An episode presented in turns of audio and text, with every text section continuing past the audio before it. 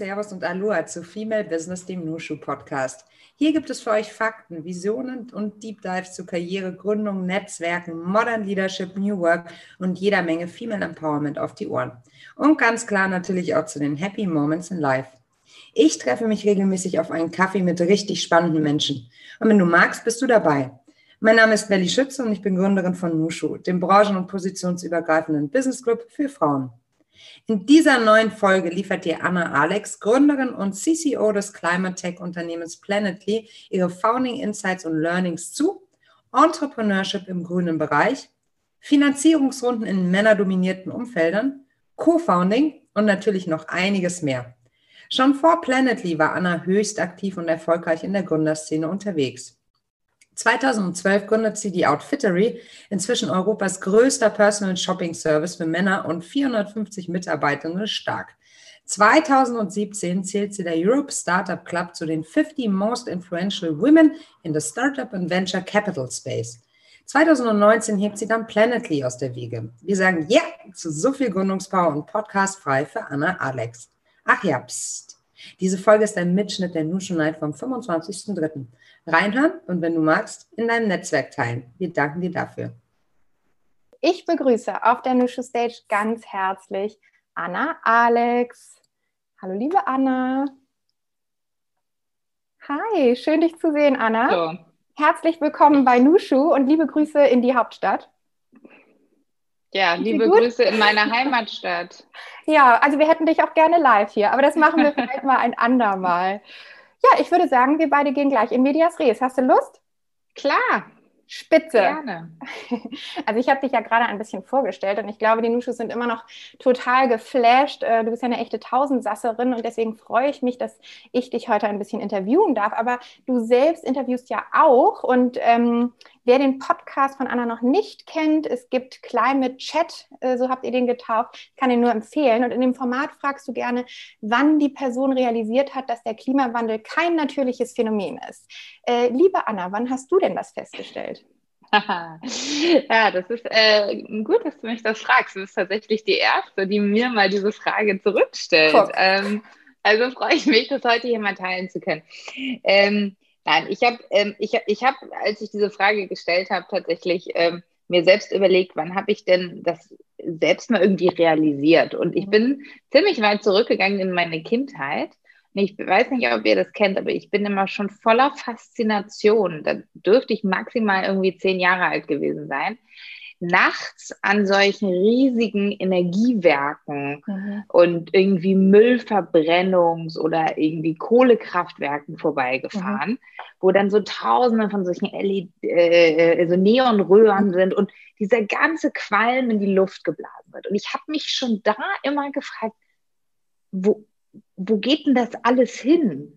So, ne? Und äh, irgendwie war es ja immer dann so ein nein, das, das löst sich halt alles in Luft auf oder ne, so, was, was haben wir denn gedacht irgendwie? Ja. Aber ich habe schon da das immer so ein bisschen hinterfragt und dachte, das kann doch irgendwie nicht sein, weil es, es geht doch irgendwo hin. So, und ich glaube, das ist äh, sozusagen als kleine Reise in meine Kindheit das, wo ich irgendwie zum ersten Mal das das Gefühl hatte, da stimmt irgendwas nicht. Und das, das löst sich. Das löst sich nicht einfach in Luft aus. Und ich mhm. glaube, dann habe ich ähm, ja für mich das Thema wieder jetzt zumindest im Alltäglichen ein bisschen weiter zurückgeschoben, ein bisschen depriorisiert, hatte dann mit Outfittery ähm, ja auch einen anderen, anderen Fokus und bin dann tatsächlich wieder 2018 ganz stark da auf, auf das Thema Klimaschutz und Klimakrise gekommen.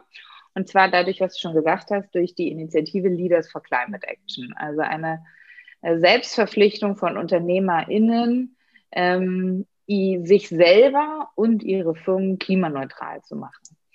Und ähm, das wollte ich dann für Outfittery machen und hatte dann relativ schnell äh, so einen Berater mit einem Excel-Sheet, der durch die Firma lief und, und jede Menge Daten gefragt hat und jede Menge Sachen gefragt hat. Und ähm, am Ende dann so einen PDF-Report überreichte und sagte so, das ist jetzt euer Fußabdruck. Und ich war etwas irritiert davon, weil ich dachte so, warte mal eine Sekunde, der CO2-Fußabdruck ist die wichtigste Kennzahl der Menschheit des Jahrhunderts.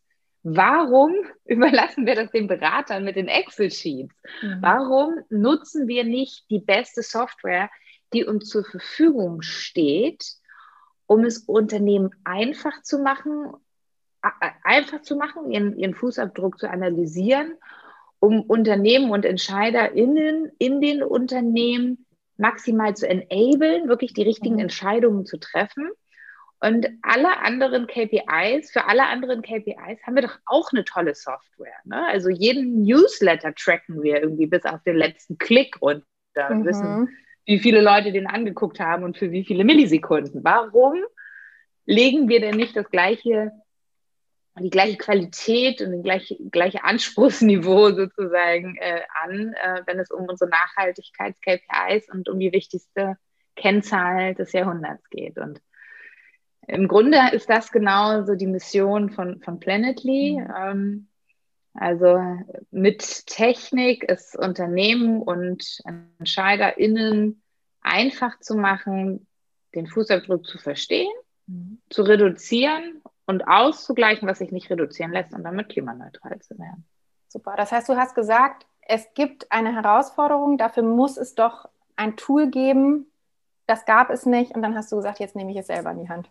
Ja, genau. Ja, stark. Macherin. Und sag mal, ähm, es wird ja oft, gerade beim Thema Nachhaltigkeit, ähm, darüber gestritten, wie viel ein Individuum bewirken kann. Jetzt äh, hast du dir natürlich da eine echt große ähm, Aufgabe gesucht, aber ähm, grundsätzlich, welchen Ansatz verfolgst du? Kann ein Individuum das Thema Nachhaltigkeit deutlich verbessern? Ja, ähm, also definitiv. Ne? Ich glaube, ähm, wenn man jetzt sagen würde, das nicht, dann vielleicht auch ein bisschen philosophische Frage, mhm. aber also ja, äh, ganz konkret ja, und zwar auf mehreren Ebenen. Also mhm.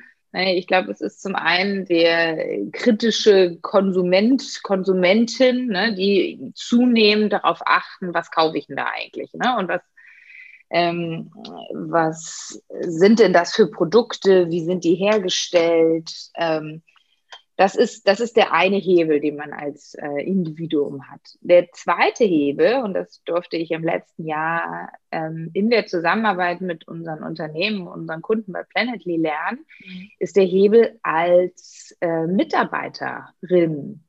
Ähm, einer der Hauptmotivatoren für die Unternehmen, die mit uns arbeiten, ist, ist nämlich ihre eigene Arbeitgebermarke.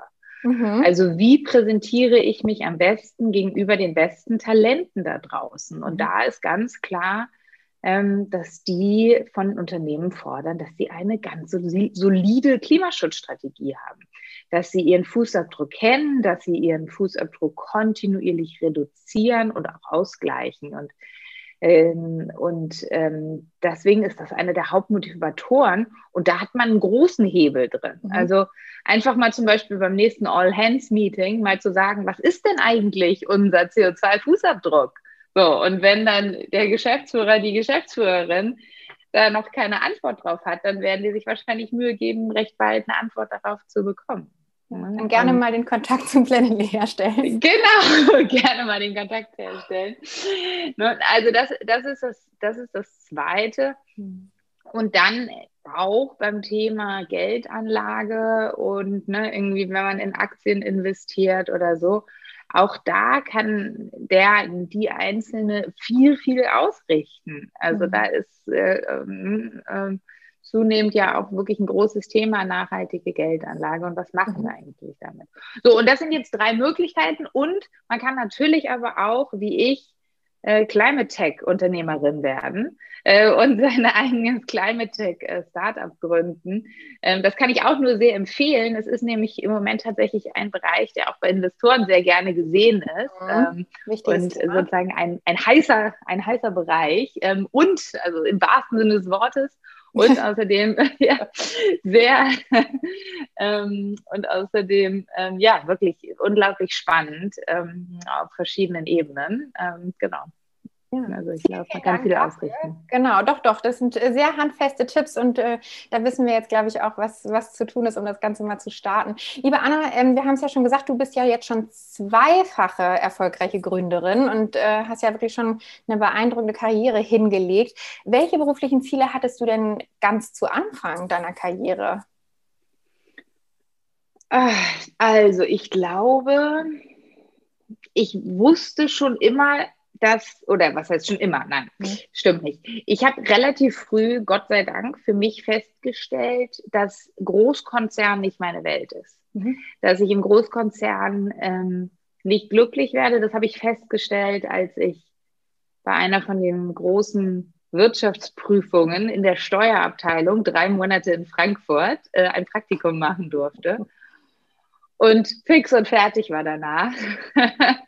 Weil alleine bei der Vorstellung, dass ich so jetzt meine nächsten 40 Arbeitsjahre verbringen sollte.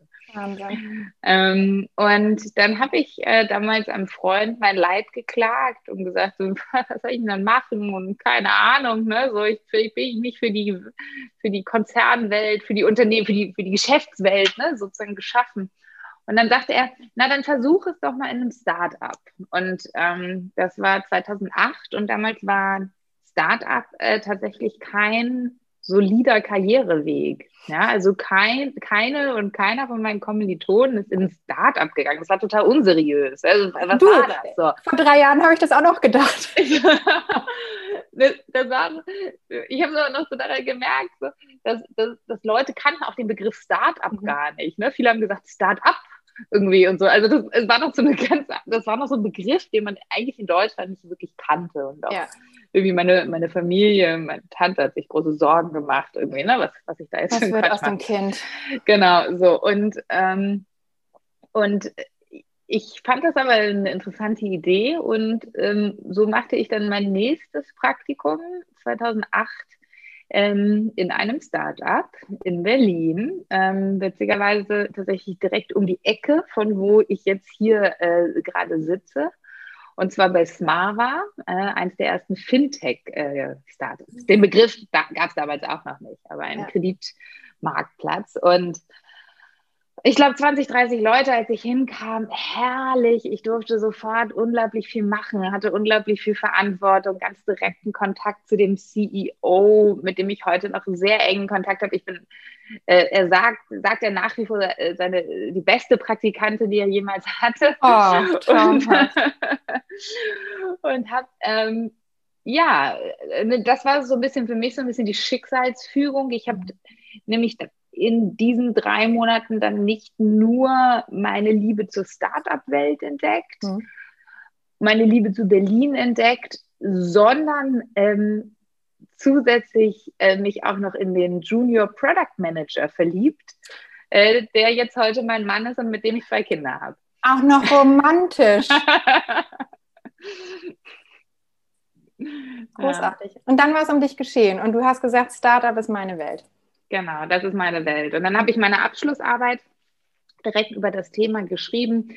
Startups, Investoren, wie das alles zusammenhängt. Ich war fasziniert davon, dass dort viele Millionen eigentlich rein auf, auf Basis von Vertrauen durch die Gegend geschoben werden. Mhm. Also ganz, ganz interessant. Ne? Es gibt immer Termsheets und dann werden die gegenseitig unterschrieben und ist alles aber eigentlich rechtlich nicht, nicht sofort binden ne? und trotzdem vertraut, also das, da ist Vertrauen und Reputation ähm, spielt eine ganz große Rolle. Darüber habe ich meine Abschlussarbeit dann geschrieben und habe dann noch, habe dann quantitativen und einen qualitativen Teil gemacht und mhm. ähm, habe dafür dann auch ein paar Investoren interviewt und einer von den Investoren hat mir noch in dem Interview für, für meine Abschlussarbeit direkt einen Job angeboten und das war dann Rocket Internet. Und damals waren es 25 Leute, also ist ähm, ganz jung. Ähm, wirklich so die frühen Zeiten irgendwie des Internets. Ähm, crazy times, aber ja, auch tolle Zeiten. Es war so, die ganze Welt stand uns offen. Ja? Also das Internet war ja wirklich noch neu irgendwie. So, ne? Es war wirklich. Das klingt jetzt als wäre 100 Jahre alt, aber ich weiß, was du ja, meinst. Aber ähm, es ist gerade mal, ja, es ist gerade mal noch nicht mal äh, 13 Jahre her. Also es ist Wahnsinn, ne? was sich alles in der Welt irgendwie so getan hat in den letzten Total. zehn Jahren. Absolut. Ähm, das ist auch schön, dass du dich, äh, naja, auch so ähm, vielleicht etwas romantisiert auch an die Zeit äh, zurückerinnerst, als du so gestartet bist. Äh, Nushu hat ja auch ganz viele junge Member, die am Beginn ihrer Karriere stehen. Und wenn du so an deinen ersten Job zurückdenkst, hast, oder von den Praktika hast du ja jetzt erzählt, welchen Rat würdest du dir dann rückblickend vielleicht selber geben? Oder was hättest du damals gerne gewusst?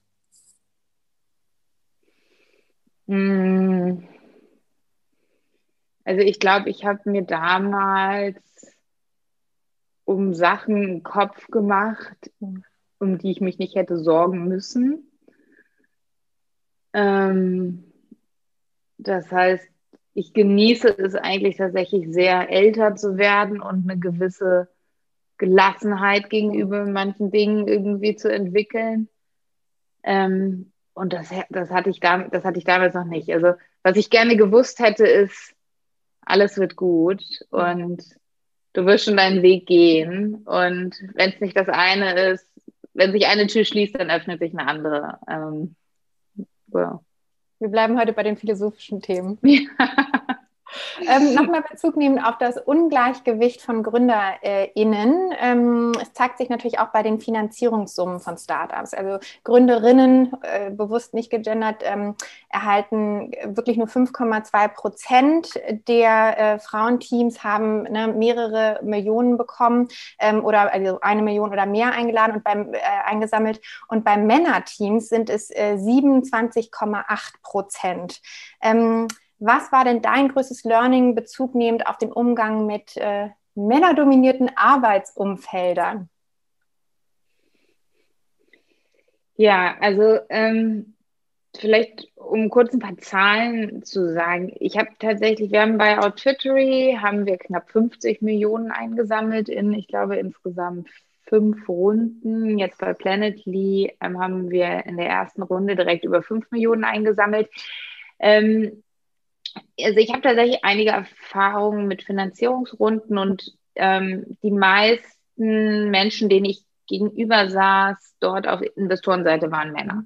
So, mhm. ähm, und das ist ein Problem, weil gerade Investoren in den frühen Phasen nicht viele Dinge haben, anhand derer sie ihre Investitionsentscheidung festmachen können. Und da ist das, kann ich den Gegenüber irgendwie einschätzen? Glaube ich meinem Gegenüber, ne, dass, dass, dass der oder die das hinbekommt? Mhm. Einfach noch ein wichtiger Faktor. Und da können Männer einfach besser Männer einschätzen. Und wenn aber nur Männer da sitzen, auf der Investorenseite und, und die Millionen vergeben, ähm, dann ist das auf jeden Fall ein, ein strukturelles Problem, was wir haben, weswegen, weswegen ich mich sehr klar auch ausspreche für eine Frauenquote auf Partnerlevel bei den Investoren, also wirklich auf dem Management-Level bei den Investoren, da wo die Entscheidungen getroffen werden.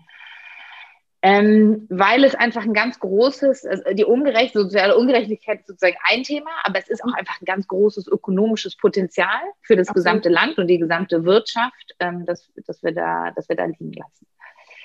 Ähm, was mein größtes Learning ist, ich habe eigentlich in all den Jahren das immer für mich genutzt und gesagt, ich lasse mich davon jetzt nicht abschrecken, sondern ich nutze vielleicht sogar das etwas mehr Grundaufmerksamkeit oder sowas, dass ich dann dadurch habe, dass ich die einzige Frau auf der Bühne war, dass ich die einzige Frau bei irgendwelchen, mhm. keine Ahnung, Business-Dinnern war, dass ich die einzige Frau am Konferenztisch war, irgendwie, wenn wir mit Investoren gesprochen haben, etc.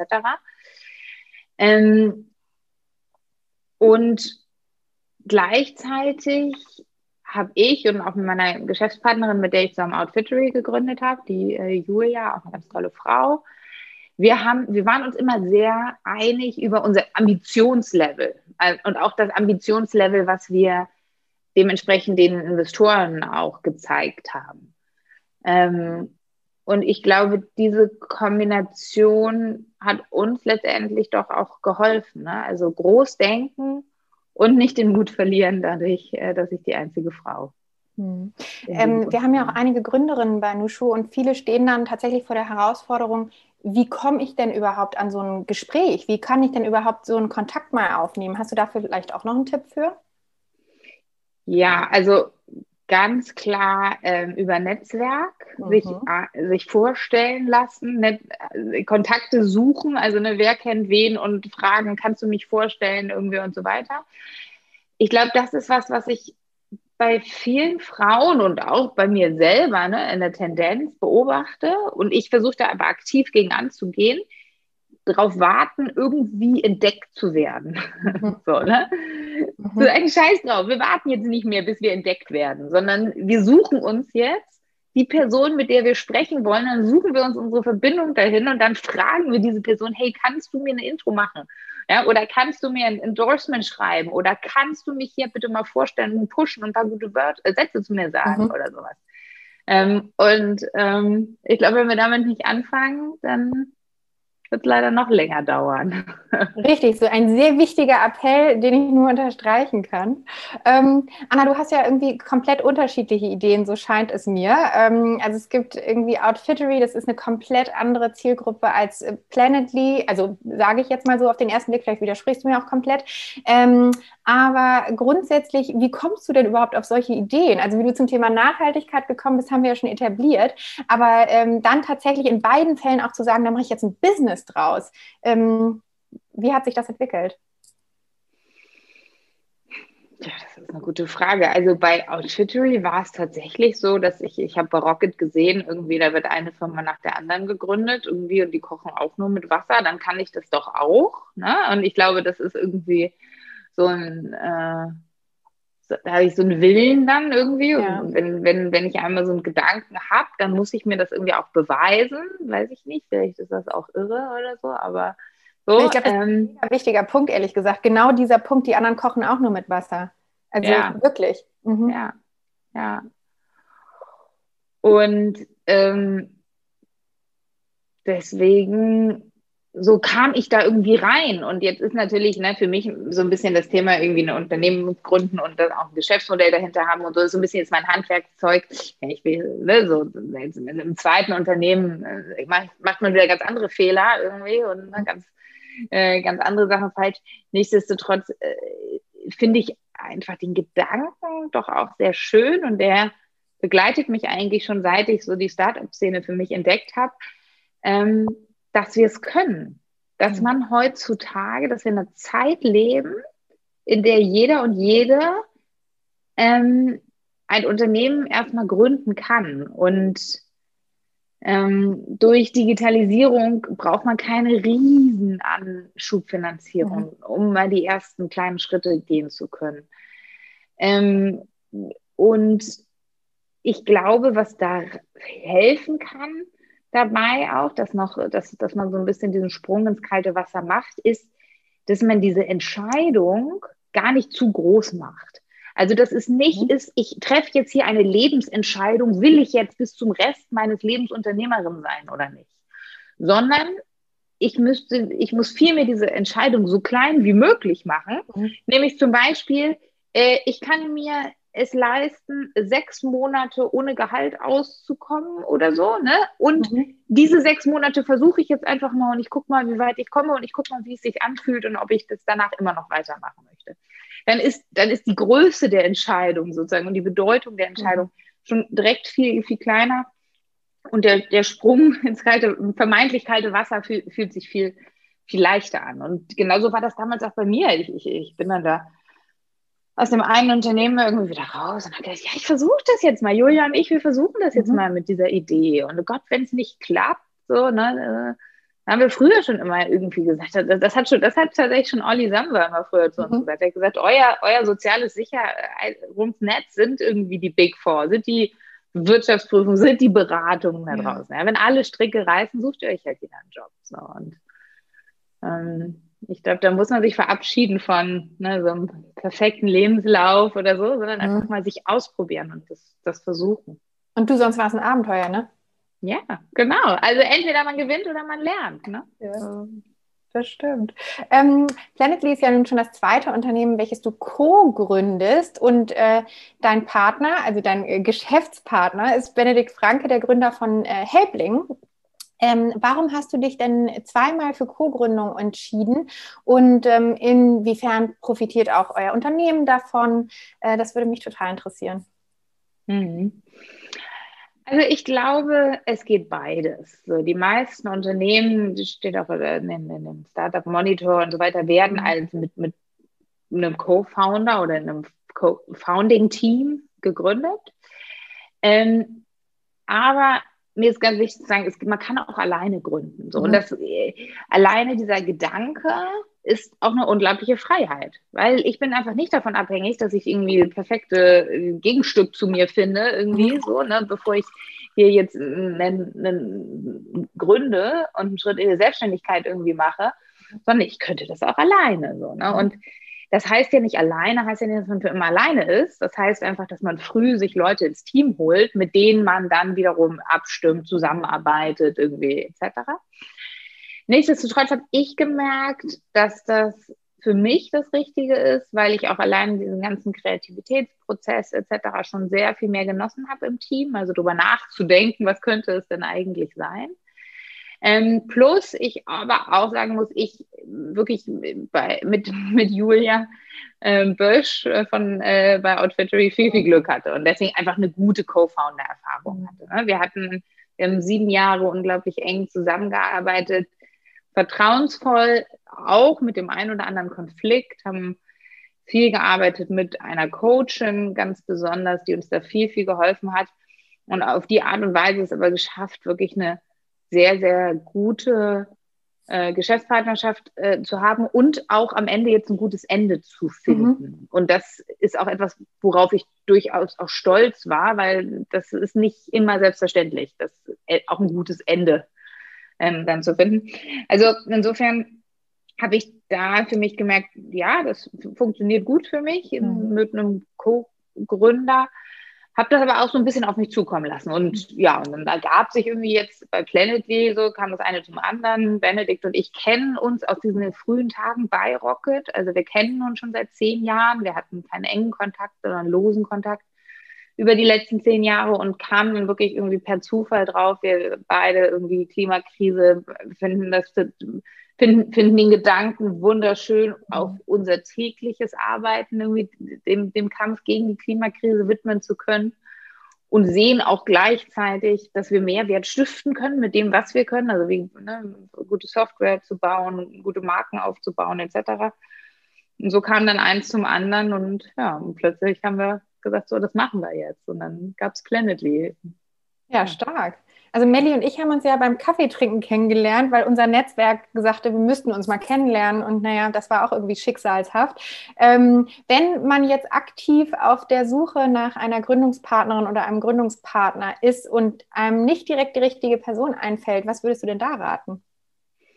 Ähm, ganz wichtig, ganz viel drüber reden. Also jedem erzählen, dass man gerade jemanden sucht.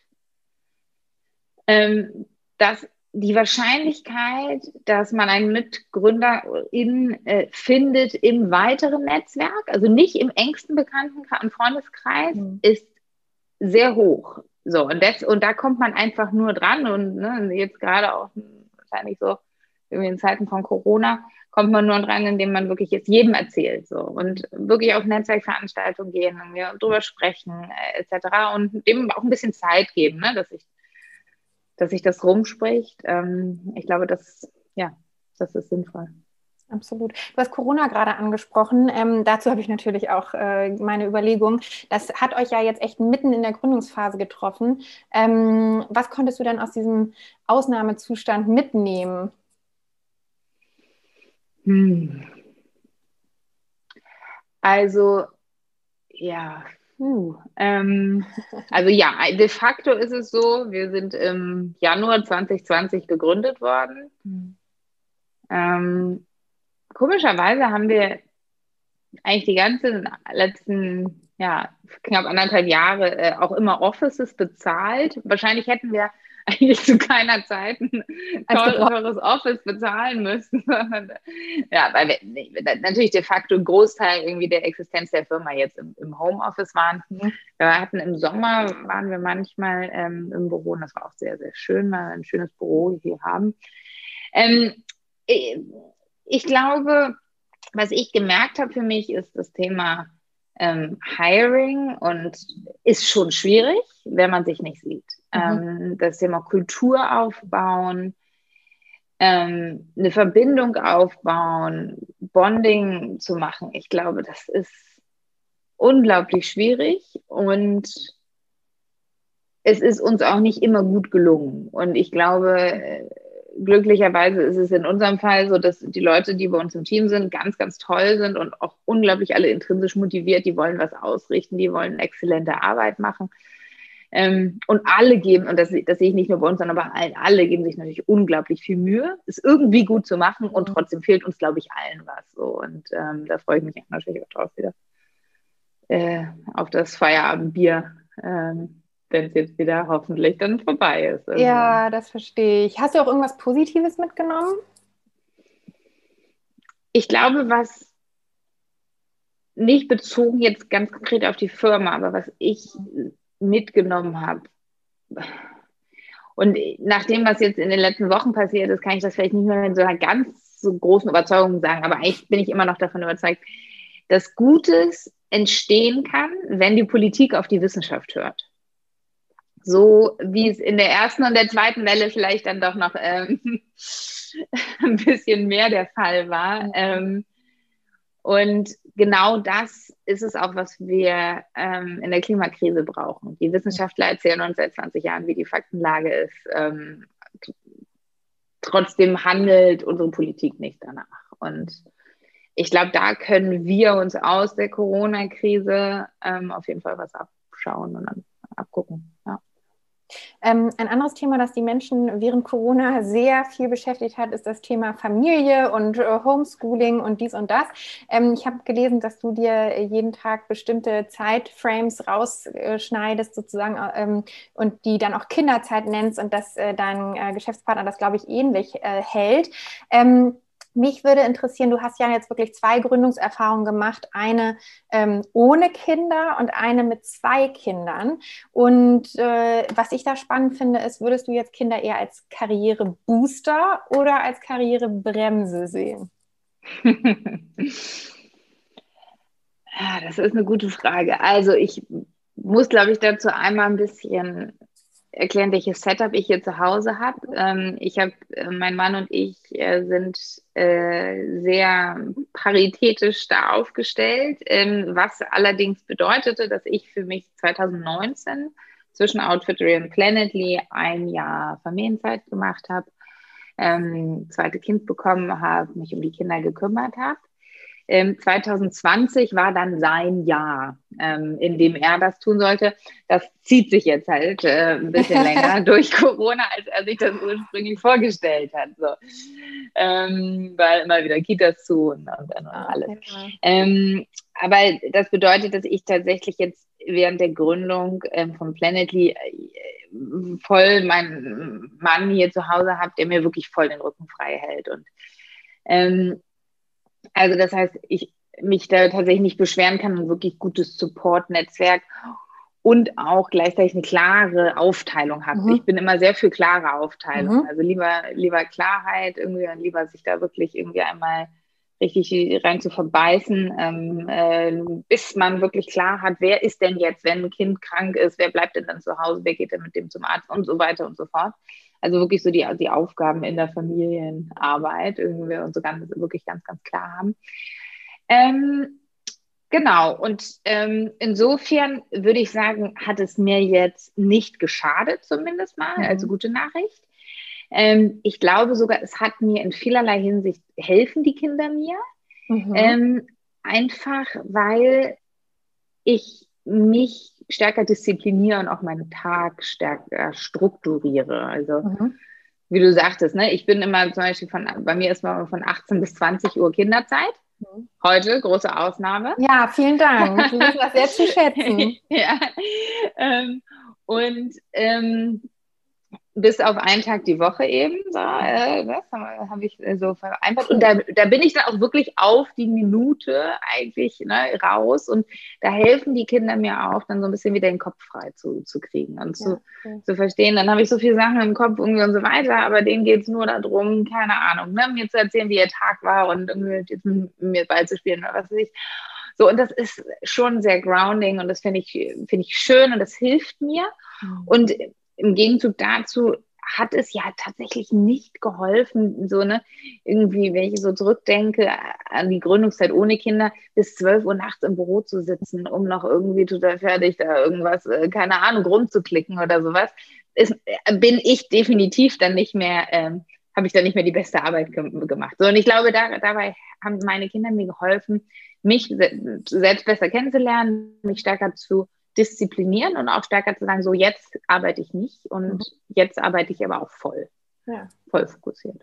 Das heißt, ähm, also ich meine jetzt mal ganz egal, äh, ob unsere äh, Zuschauerinnen jetzt hier Kinder haben oder nicht. Was wäre denn so dein Tipp in Sachen Work-Life-Balance? Also ich meine, alle sprechen über Achtsamkeit, gerade auch während Corona. Ähm, vielleicht hast du da ja auch noch eine Meinung zu. Hm, ja, ich will auch immer meditieren, tu es nicht. Ich glaube, da bin ich nicht so ein gutes Vorbild. Oh, ich auch, ich werde da mal ganz kirre. Aber deswegen sollte ich mehr meditieren, wird mir dann gesagt. Genau.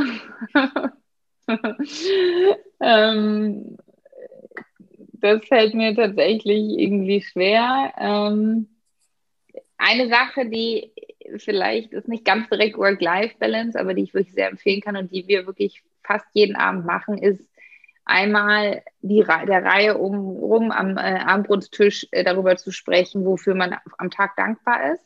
Mhm. Und das ist auch ganz schön, einfach das von den Kindern jetzt schon zu sehen. Also was war, was war schön? Und das sind natürlich ganz andere Sachen, die da kommen. Sachen, die uns Erwachsenen gar nicht auffallen würden oder ja. sowas. Ne? Und ähm, ich glaube, das äh, macht was und gibt es auch tatsächlich irgendwie wissenschaftliche Studien zu, das macht irgendwas mit dem Gehirn, diese diese, diese Flüsse irgendwie zu trainieren, äh, die dann, ähm, dass man dankbar ist für, für das, was passiert ist. Und es ist gleichzeitig ein schönes Updating-Format als Familie, wenn man sich den ganzen Tag nicht gesehen hat. Das ist ein total schöner Tipp. Äh, Anna, eine Lieblingsfrage habe ich noch ähm, für alle, die Fans von unserem Podcast sind, ähm, bevor ich dann auch gleich mit den Fragen von unseren Nuschus loslege. Liebe Anna, bist du Feministin? Ähm, ich würde mich selbst nicht als solche bezeichnen. Es wäre jetzt nicht ein Begriff, würde ich mal sagen, aus meinem aktiven Wortschatz, mit dem ich mich selber beschreiben würde. Ähm, gleichzeitig bin ich aber sehe ich einfach, dass sich ganz viel ändern muss, ne? gerade so irgendwie hinsichtlich ähm, Frauen, äh, die gründen und, äh, und so weiter. Und ich rede ganz offen darüber ähm, und lasse auch keine Möglichkeit aus, das zu reden und das, äh, darüber zu reden und die Sachen so auf den Tisch zu packen, ne? wo ich sehe, dass, dass, dass wir noch was machen müssen. Vielleicht macht mich das zur Feministin, vielleicht würden das andere so nennen.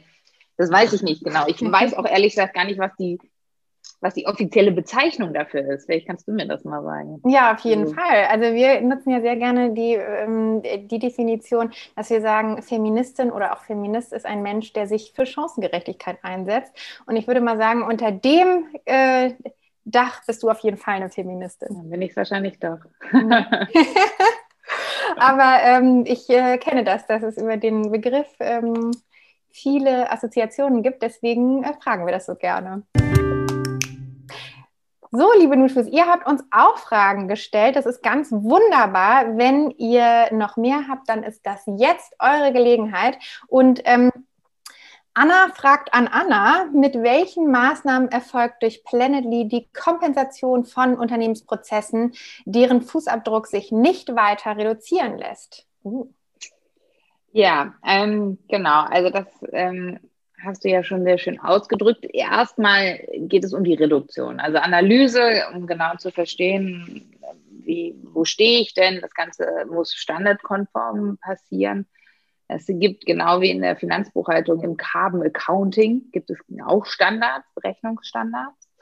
Ähm, dann äh, identifizieren, wo kann ich reduzieren, wo sind meine Hebel, an denen ich ansetze und nur was nicht reduziert werden kann, ähm, kann ausgeglichen werden. Mhm. Äh, wir arbeiten da ausschließlich mit ähm, zertifizierten Projekten zusammen, ganz direkt mit den Projektentwicklern on the ground, ähm, machen uns ein eigenes Bild davon, welche Projekte wir äh, für qualitativ sehr hochwertig halten ähm, und selektieren da sehr stark. Wir haben eine ganze Bandbreite an Projekten mit dabei. Das sind, ähm, man unterscheidet immer in Carbon Avoidance Projekte mhm. und Carbon Removal Projekte. Also bei dem einen wird vermieden, dass zukünftig CO2 in die Luft entlassen wird und dem anderen wird CO2 aus der Luft wieder herausgeholt. Ähm, Carbon Avoidance Projekte sind zum Beispiel ähm, so äh, Holzkohleöfen äh, in, in, in, in, Namibia oder so,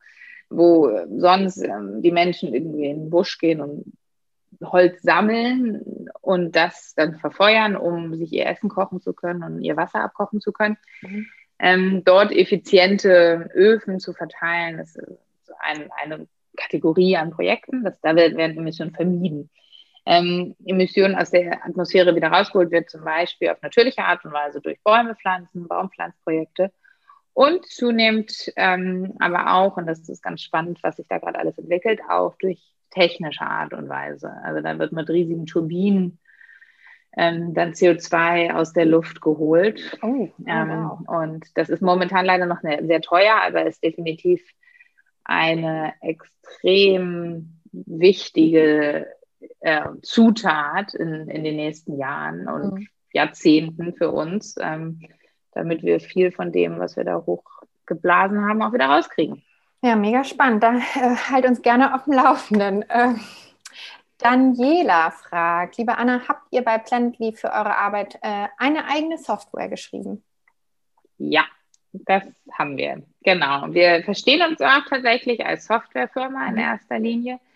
Nicht so sehr als Beratungsfirma. Also das heißt, wir beraten so viel wie nötig und mhm. so wenig wie möglich. Wir sehen in Software tatsächlich das, was wir auch besser können als andere und was wir damit auch beitragen können. Beratungen und Berater und Energieeffizienzberater und so weiter gibt es da draußen schon wirklich sehr viele. Wir sehen uns sehr ergänzend zu diesen BeraterInnen mhm. da draußen, die mit unserer Software dann auch arbeiten können und mit ihren ähm, Firmen oder Geschäftspartnern dann auch da ähm, arbeiten können, aber durch uns die Analyse machen. Alles klar. Ähm, Lena hat auch eine Frage. Du sprachst davon, dass meist nur Männer auf Investorenseite sitzen und es um Vertrauen und Einschätzung geht. Wie schätzt du die Chancen ein, wenn ein reines Frauenteam mit einem reinen Frauenprodukt, zum Beispiel ein neuer BH, auftritt? Ja, ähm, wahrscheinlich muss man ehrlicherweise sagen, doppelt so schwer. Weil es ist dann zum einen, das kann ich mein Gegenüber als Gründungsteam einschätzen ne? Ähm, und, und, so da das, das un unconscious bias, äh, mhm. wenn, wenn, wenn hier ein Mann sitzt und dann, dann da Frauen gegenüber. Und zum Zweiten aber auch können sich dann die Investoren, männlichen Investoren, in das Produkt einfach nicht so gut hineinversetzen. Mhm. Ich habe ähm, eine Freundin von mir, gute Bekannte, ist die Lea von Bidda, die hat ähm, so eine ähm, ähm, Fruchtbarkeitstracking mhm. Ähm, gemacht aus der Schweiz, ist die. Und was, die sagt immer dann, wenn sie bei den Investoren vorgesprochen hat, dann haben die plötzlich ganz händeringend versucht, noch irgendwo im Office jetzt eine, eine Frau äh, äh, zu finden, die jetzt irgendwas dazu sagen kann zu diesem Produkt. Ne? So, und dann, dann äh, weiß ich nicht, ist halt doch stereotypisch häufig dann die Team- Assistentin oder sowas. So, jetzt komm mal schnell noch in das Meeting rein und setz dich hier mal schnell noch irgendwie an den Tisch. Stimmt ähm, das mit dem Zyklus? So, oh. ja, so und mhm. damit lassen wir halt auch ein unglaubliches Potenzial auf dem Tisch liegen, weil einfach die Hälfte der Menschheit Frauen sind, die diese Produkte äh, ja, kaufen und brauchen. Ne? Mhm. Ähm, ja, also leicht ist es sicherlich nicht. Ähm, es gibt aber auch wirklich Bewegungen da drin. Wir sind ja nicht die Einzigen, die das beklagen und da auch aktiv werden. Eine Freundin von mir hat zum Beispiel auch so Capital gegründet, ein ähm, Business Angel Club für Frauen, die ganz besonders gern in solche Projekte auch investieren, ähm, die, äh, die die Männer einfach vielleicht nicht sehen, weil sie Männer sind so. Ähm, Lena, wenn du gute Ideen hast, sag uns Bescheid. Genau. Daniela fragt, ab wann habt ihr zusätzliche Women- und Manpower gebraucht? War das bei Outfittery und jetzt bei Planetly gleich? Ähm, wir haben äh, tatsächlich ja relativ schnell in beiden Fällen unser Team aufgebaut. Bei Planetly sind wir jetzt schon 50 Leute. Ähm, was etwas unterschiedlich war, ist, dass wir bei Planetly jetzt einfach auch ein sehr hm, wissenschaftliches Thema fast haben. Also eins, äh, wo wir einfach wissen, wir haben jetzt nicht die wahnsinnig krasse Expertise im Carbon Accounting. So, da brauchen wir die Experten mit an Bord, die das gemacht haben und seit zwar seit zehn Jahren. So und das waren so die, die ersten Leute, die wir mit da auf unsere Reise genommen haben. Mhm. Und ähm, verfolgen generell immer die Taktik zu sagen, wir wollen aus den verschiedenen Bereichen die Expertinnen äh, miteinander hier ähm, verknüpfen. Also die mhm. besten aus IT, Produkt, mhm. Tech, ähm, Carbon Accounting, Marketing, Sales etc. Ähm, damit, weil die Mission, auf der wir unterwegs sind mit Planet D, natürlich sehr groß und sehr wichtig ist. Ja. Absolut. Ja, stimmt. Äh, findet Nicola auch. Sie sagt, dein Thema ist unheimlich relevant und spannend. Ähm, sie hat eine Frage zu Unternehmenswerten und Unternehmenskultur. Mhm. Wie siehst du die Vereinbarkeit zwischen New Work, Work-Life-Balance, organisches Wachstum und einer erfolgreichen Gründung, ähm, Investoren, gewinnen etc.? Ein bisschen hast du es ja vorhin schon äh, gesagt, aber äh, ich kann es schon auch nachvollziehen, dass man natürlich als Individualperson vielleicht nochmal eine andere Sichtweise hat als Arbeitgeberin in dem Fall. Also New Work, New organisches Work, Wachstum. Genau, organisches Wachstum und äh, eine erfolgreiche Gründung. Hm. Also ich glaube, puh, ähm, New Work. New Work ist, glaube ich, noch immer ein sehr breit gefasster Begriff, unter dem fast alle was anderes verstehen. Mhm. Ähm, und das ist die, so ein bisschen Gefahr birgt, irgendwie auch Projektionsfläche, glaube ich, für alles zu sein. Ähm, aber vielleicht auch gut. Das auch gut ist, weil das neue, neue Diskussionen anregt. Ähm, mhm. Darüber, wie wir denn arbeiten wollen. Also ist die Fünf-Tage-Woche oder eigentlich die Vier-Tage-Woche mhm. oder ist es ne, irgendwie whatever, ne, alle möglichen verschiedenen Spielweisen, die es gibt. Ähm, ich glaube erstmal, äh, organisches Wachstum und Erfolg schließt sich ja nicht aus. Mhm. Passt, organisches Wachstum passt sicherlich ein bisschen besser zum Thema äh, Work-Life-Balance, weil man einfach keine äh, Investoren hat, irgendwie, die einen da irgendwie zu sehr im Nacken sitzen. Ähm, also insofern, ich sehe die Kombi eigentlich ganz gut und ich glaube, mh, mm, ich glaube, man muss ein bisschen für sich selbst definieren, was bedeutet denn jetzt Erfolg? Ja. Ja, und ist Erfolg für mich eigentlich etwas aufzubauen, was stetig wächst, ähm, aber vielleicht nicht so super schnell? Ähm, oder ist Erfolg für mich nur, ähm, wenn es tatsächlich riesengroß wird und das super mhm. schnell? So, und ich, und ich glaube, diese eigenen Ambitionen das ist das, was, ja, was wichtig ist, dann darum, um, um tatsächlich für sich festzustellen, bin ich jetzt erfolgreich oder nicht. Das ist sehr individuell. Was ist denn deine Vorstellung von Erfolg? Ich bin tatsächlich, ähm, ähm, ich habe recht hohe Ambitionen an mich selber, hohe Ansprüche an mich mhm. selber. Ähm, in manchen Momenten vielleicht auch zu getrieben, also ähm, ich äh, möchte was Großes bauen und was Großes bewegen. Ich, mhm. hab, ich schöpfe viel Energie aus dem Bauen heraus tatsächlich. Ähm, also etwas aufzubauen hat mir, mhm. macht mir viel mehr Spaß als etwas ähm, sozusagen zu, zu, verwalten oder so, wenn man so äh, sagen will.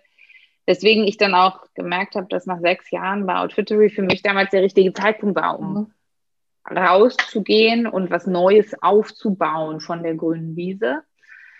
Ähm, Insofern hat dieses Bauen und Aufbauen und das Ganze soll auch wirklich groß sein, für mich schon was mit Erfolg zu tun. Also es gehört für mich schon dazu. Aber das ist wirklich ganz individuell und ich will da auch überhaupt nicht werten. Ne? Für mhm. andere, andere sind andere Sachen erfolgen. Das ist auch so schön, finde ich, ne? dass es da so verschiedene, ähm, verschiedene Definitionen gibt, ja. Ähm, Christianes Frage äh, knüpft da sehr gut an. Wie siehst du das Verhältnis äh, von Purpose und Profit? Ja, ähm, sehr gute Frage. Sage ich sehr gerne was zu. Ich bezeichne nämlich Planetly als For Purpose, For Profit mhm. Company. Mhm. Ähm, was das für mich bedeutet, ist, dass ich glaube, dass diese beiden Themen in Zukunft noch viel ähm, enger miteinander gedacht werden müssen. Mhm.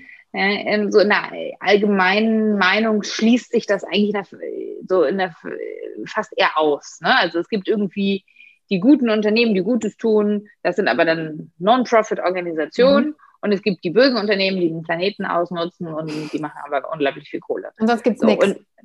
Genau, so. Und dazwischen gibt es nichts. Ne? Und das ist natürlich stark vereinfacht und ich ja. glaube, ähm, das ist aber auch stark veraltet dieses ja. Denken. Und wir müssen davon ähm, genau wegkommen, uns davon verabschieden. Wir müssen genau das beides miteinander verbinden. Denn wenn wir kein, wenn wir kein, kein Geld zur Verfügung haben, können wir die Unternehmen nicht groß machen und können wir auch damit den Purpose, den wir haben, nicht groß mhm. machen. Und am Ende des Tages ist für mich Impact immer eine Gleichung aus Purpose, aber auch aus Scale. Also mhm. Also ich kann den besten Purpose der Welt haben. Wenn ich das Ganze nicht skaliere, nicht groß mhm. mache, dann habe ich am Ende des Tages keinen Impact. Und gleichzeitig kann ich den größten Scale der Welt haben, wenn ich keinen starken Purpose als Organisation habe, den ich verfolge, dann habe ich damit auch keinen Impact.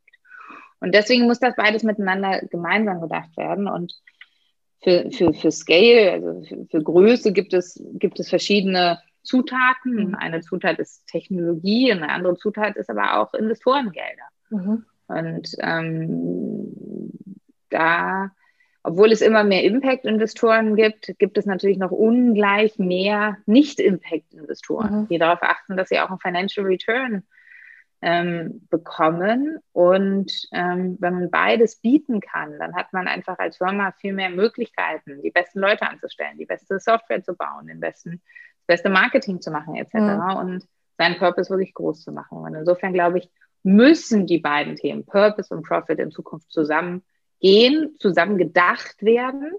Und ich sehe eine ganz neue Generation von Unternehmen, die genau das tun. Das ist Planet Gott sei Dank jetzt nicht das einzige Beispiel, sondern die genau das tun und auf ganz wunderbare Weise miteinander verbinden. Also du sprichst mir aus dem Herzen und ich glaube, ich klaue die Antwort von dir und äh, werde dich an der einen oder anderen Stelle auch mal zitieren, denn ich bekomme die Frage auch ab und zu mal.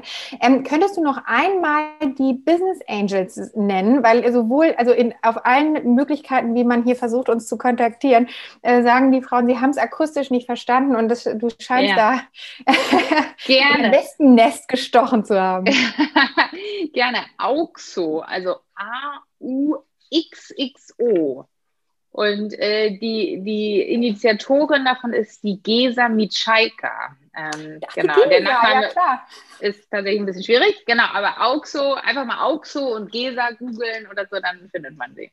Ach ja, lustig. Okay, super schön. Also Auxo, ihr habt es alle gehört. Äh, Randa. Ähm, Anna, Sabrina sagt, du hast doch eben ähm, äh, über Konflikte gesprochen. Ähm, wie gehst du mit Konflikten um? Und äh, also es ging um äh, Konflikte im Team. Und welche Tipps hast du, um sie zu lösen? Kommt natürlich immer auf. Ja, ähm, ich liebe Konflikte, ah. ähm, weil sie uns nur besser machen können. Und ähm, ich glaube, ähm, es ist ganz wichtig, dass man diese Konflikte führen lernt das habe ich äh, getan in jahrelanger Zusammenarbeit mit meiner Coachin und bin natürlich auch nicht äh, immer gut da drin.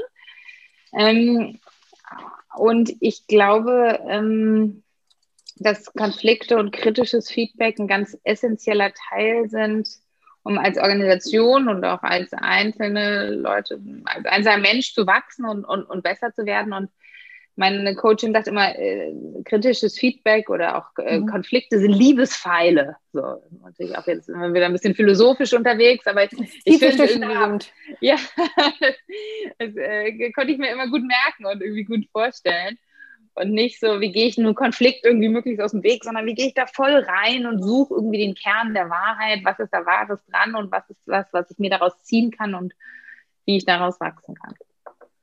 Also insofern kann ich nur raten, sozusagen, ne, wir sind, glaube ich, alle im Kopf so ein bisschen darauf gepolt, Konflikte sind was ganz Schreckliches und mhm. irgendwie ne, sollten wir möglichst vermeiden. Ich glaube, Konflikte sind was Wunderbares und wir sollten sie führen. Wir sollten sie so führen, dass dabei nichts äh, zu, zu, zu Bruch geht. Also gerade irgendwie so das Thema gewaltfreie Kommunikation, mhm. wie kommuniziere ich, wie artikuliere ich irgendwie meine mhm. Bedürfnisse und was ich da fühle. Aber erstmal hat jedes Störgefühl irgendwie seinen Platz und seine Berechtigung und ist wichtig, ähm, damit dann auch umzugehen und zu arbeiten. Absolut. Ähm, Isabella wüsste gerne, welchen Tipp du Gründerinnen geben würdest, die noch ganz am Anfang stehen. Ähm, welchen Tipp? Äh, es steht eine wunderbare Reise vor euch. Ähm, und ähm, ja, äh, es ist äh, kein Sprint, sondern ein Marathon. Das heißt, man muss seine Kräfte auch zusammenhalten. Im Zweifel dauert es immer alles länger, als man sich vorstellt. Und man muss seine Kraft und seine Energie mhm. beisammenhalten. Ähm, aber ähm, ja, ähm, es, äh, es, liegt was Wunderbares vor euch. Mhm. Und ähm, Christiane würde sich noch dafür interessieren, was denn Diversity für dich bedeutet. Oh, das ist eine ganz spannende Frage. Da haben wir nämlich heute gerade drüber diskutiert. Ähm, wir sind bei uns im Management-Team haben wir äh, vier Frauen, fünf Männer. Also das heißt, ähm, und in der gesamten Firma haben wir im Moment 40, 60, 40 Prozent Frauen, 60 Prozent Männer. Also das, das heißt, wir sind jetzt bei 50. Äh, plus, wir haben eine weibliche Head of Engineering. Ähm, das ist ähm, was äh, wirklich äh, Besonderes. Und diese hat aber ähm, äh, heute gesagt, wir müssen mal über Diversity und Inclusion sprechen äh, bei uns. Ähm, und ganz besonders im Engineering-Team, weil auch da haben wir das gleiche Thema wie wahrscheinlich viele. Da sind wir auf jeden Fall sehr männerlastig. So, ähm, und dann haben wir heute genau darüber gesprochen und gesagt, naja, was, es gibt ja nicht nur Gender Diversity, ne? Ähm, es gibt nee. ja noch viele äh, andere Aspekte der Diversity. Age Diversity, nochmal um auf den kleinen Teaser. Age Diversity, genau. genau. Und ähm, in, insofern, ja, also ich glaube, am Ende des Tages ist es wirklich Vielfalt zulassen mhm. für mich, Diversity, aber auch Vielfalt aktiv suchen. Mhm. Und es bringt aber auch nichts, dann einfach nur zum Beispiel People of Color irgendwie anzustellen und so. Man muss halt auch die Strukturen schaffen, um auch Diversity in der Entscheidungsfindung dann tatsächlich zuzulassen und zu nutzen. Mhm. Also, äh, und ich glaube, das ist eigentlich das, was am schwersten fällt, weil was, wo wir, glaube ich, auch irgendwie uns, uns nicht zu schön reden dürfen, ist, dass Diversity auch anstrengend ist. Mhm. Diversity bedeutet nämlich, ich setze mich gerade mit den Menschen auseinander, die eine andere Meinung haben als ich. Ich setze mich mit denen auseinander, die nicht den gleichen Stallgeruch haben, die nicht die gleiche Ausbildung haben, die nicht die gleiche ähm, äh, Erfahrung gemacht haben in der Vergangenheit. Und dieses Auseinandersetzen ist ein anstrengender Prozess und mhm. dafür müssen die Unternehmen Sorge tragen, hierfür die Strukturen, Entscheidungsstrukturen, Führungsstrukturen etc. zu schaffen, dass dieser Prozess äh, aber trotzdem stattfinden kann. Weil wenn man da durchwartet durch diesen schwierigen Prozess, dann ähm, sind die Entscheidungen nachweislicherweise besser als in nicht diversen Teams. Also diverse Teams treffen bessere Entscheidungen als nicht diverse Teams. Und Aber sind, es ist äh, wirtschaftlich schwierig. erfolgreicher. Ja. Und wirtschaftlich erfolgreicher. Na, also mhm. es gibt ganz viele Studien und so, die das alles belegen. Und ich habe mich schon mal, ne, ich frage mich dann immer, warum ne, so, oder habe mich lange gefragt, warum äh, es gibt diese ganzen Studien, die sagen, so diverse Teams performen ja, besser. Das sind aber keine deutschen Studien, das sind internationale Studien. In Deutschland mhm. sind wir echt ein Schlusslicht, was das Thema anbelangt. Mhm. Ja, das stimmt. Ja, ja, spannendes Thema. Wir arbeiten dran. Ja. Genau. Ähm, eine allerletzte Frage zum Schluss und es wird noch mal ein bisschen persönlich. Nicola sagt, ähm, du wirst unglaublich, du wirkst unglaublich ausgeglichen und entspannt. Das ist doch wirklich schön, wenn man das mal hört. Ähm, aber sicher gibt es auch andere Momente, gerade wenn man sich zwischen Familie, Ehemann, Freunden, beruflichem Alltag und persönlichen Ansprüchen bewegt. Wie findest du Ausgleich? Nur für dich. Also, ich brauche tatsächlich Bäume, wenn ich Ausgleich brauche. Gut, dass ihr welche ich in den Wald. Das, er, das ist äh, für mich irgendwie, ich finde so Wald hat auf mich eine unglaublich beruhigende Wirkung. Ähm, und ähm, ist eigentlich auch so das eins der wichtigsten Sachen. Und ich finde, es empfinde es auch wirklich häufig als Ausgleich, irgendwie dann abends den Kindern was vorzulesen oder so eine, so eine ganz, ganz andere Welt irgendwie aufzumachen. Ähm, ja, ähm, und ich freue mich, dass ich entspannt wirke. Richtig gut. Anna, ich danke dir von Herzen für das tolle Gespräch. Wir alle haben eine Menge mitgenommen, glaube ich. Und ich freue mich jetzt schon aufs nächste Mal. Äh, vielleicht können wir das ein oder andere Thema ja nochmal vertiefen. Und ähm, ja, ich wünsche dir noch einen wunderschönen Abend mit der Kinderzeit, die dann jetzt auch hoffentlich beginnt. Und äh, schicke dir ganz liebe Grüße in die Hauptstadt. Dankeschön. Ja, meine Tochter hat sich hier gerade schon reingeschlichen und sitzt oh. jetzt hier schon auf dem Sofa. Schön. Ganz, ganz ruhig, ganz oh, leise. Toll. Macht gemütlich, habt einen tollen Abend. Und euch allen, ihr lieben Nuschus, danke fürs Dabeisein und die schlauen Fragen. Viele liebe Grüße aus Hamburg durch die ganze Republik. Bis ganz bald. Wir sehen uns nach Ostern. Ruht euch ein bisschen aus, erholt euch gut. Stay happy, stay healthy. In dieser Folge haben wir Anna etwas besser kennengelernt. Und wie wir erfahren haben, ist es mit Planetly ihr großes Ziel, den CO2-Ausstoß von Unternehmen ja zu tracken und natürlich nach unten zu korrigieren. Und wie ihr wisst, machen wir immer ganz zum Schluss im Nushu Podcast seit einigen Folgen eine kleine Challenge. Und da wir das eine ganz feine Sache finden, wir denken ja, Change geht nur gemeinsam und das gilt natürlich auch für den Klimawandel, haben wir euch in den Show Notes den WWF Klimacheck verlinkt. Die Challenge für heute. Check doch mal deinen Fußabdruck und finde heraus, was du vielleicht besser machen kannst. In der nächsten Folge von Female Business, dem Nushu Podcast, habe ich wieder eine ganz spannende Gästin und zwar spreche ich mit Sarah Nuru über Social Impact und stelle ihr die große Frage, ob erst ja, der Unternehmenszweck kommt, also das, was man verändern möchte und danach die Gründung, oder ob man erst gründet und sich dann überlegt, was man danach für einen Impact erreichen möchte. Ich habe natürlich für mich eine Antwort auf die Frage, bin aber ganz gespannt, was sie dazu sagen wird. Und wir sprechen auch sehr intensiv darüber, wie es ist, mit der eigenen Schwester zu gründen. Das klingt nämlich nach einer echten Challenge. Damit du das nicht verpasst, dann abonniere uns und du kriegst einen Ping. Das war Female Business, der Nushu Podcast. Und wir freuen uns wie immer über dein Feedback, deine Reaktionen, deine Gedanken. Du erreichst uns unter podcast.teamnushu.de, im Netz unter www.teamnushu.de und bei LinkedIn unter Nushu Female Business und bei Instagram unter Team Nushu. Meine Güte, Nushu, Nushu, Nushu. Wir danken dir fürs Zuhören. Schön, dass du dabei bist und auf ganz bald.